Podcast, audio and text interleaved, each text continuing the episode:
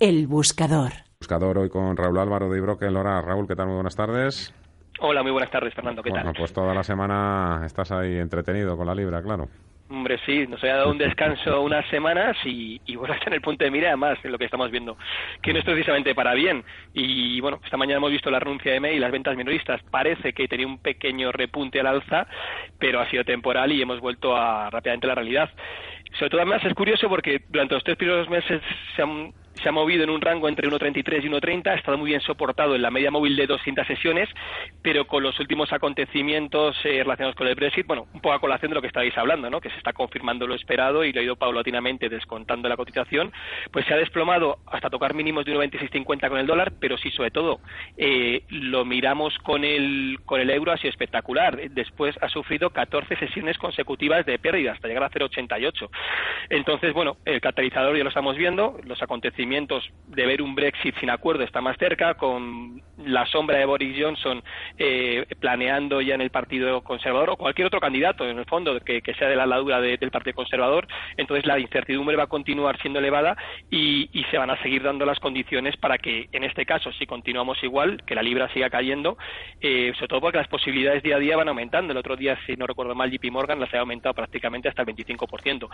Entonces, eh, yo aquí lo que miraría sobre todo es, primero, ¿Qué podemos ver en el medio plazo? Eh, sobre todo por la parte inferior, que es la que más estamos eh, mirando, sería el soporte de 1,25 y posteriormente ya caeríamos eh, al psicológico de 1,21, 1,21,50 y con respecto al euro también volvemos a fijarnos en niveles de 0,90. Ya un poco más a corto plazo, pues bueno, sobre todo lo que sí vamos a notar va a ser volatilidad y vigilar las resistencias que se encuentran en 1,27,20 y en la dirección contraria, sobre todo los soportes de 1,26,50 y 1,25 entonces, pero bueno, sobre todo esto mismo, a medida que cada vez eh, el Partido Conservador eh, vaya dando estos mensajes, como el que da Boris Johnson, que el 31 de octubre ha dicho que ya seguro eh, va a haber eh, salida, veremos si sigue con un acuerdo o no por la, el, el, posicionamiento de Boris Johnson parece que no, pues bueno, eh, podemos irnos a esos niveles perfectamente. Danos una, una puntadita del euro dólar también.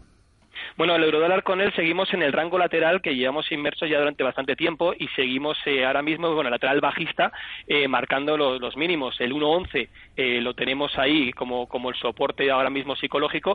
Mi opinión, yo creo que terminaremos perdiendo, sobre todo por la situación que vemos en Europa, en el que no se terminan de resolver, sobre todo las cuestiones políticas, como hemos visto en Italia, y con Estados Unidos, pues eh, bueno, el, el dólar ahora mismo sí es cierto que ha dado un pequeño respiro con las notas del Tesoro en 2.30, pero, pero yo creo que finalmente lo veremos en, en, rompiendo los niveles de un 11 y lo más normal es que un poco más a medio plazo finalmente lleguemos a los niveles de 0,8 que fue cuando cuando hay un gap que todavía no se ha cerrado y fue en el momento, si no recuerdo mal, que hace dos años cuando, cuando Macron ganó las elecciones en Francia.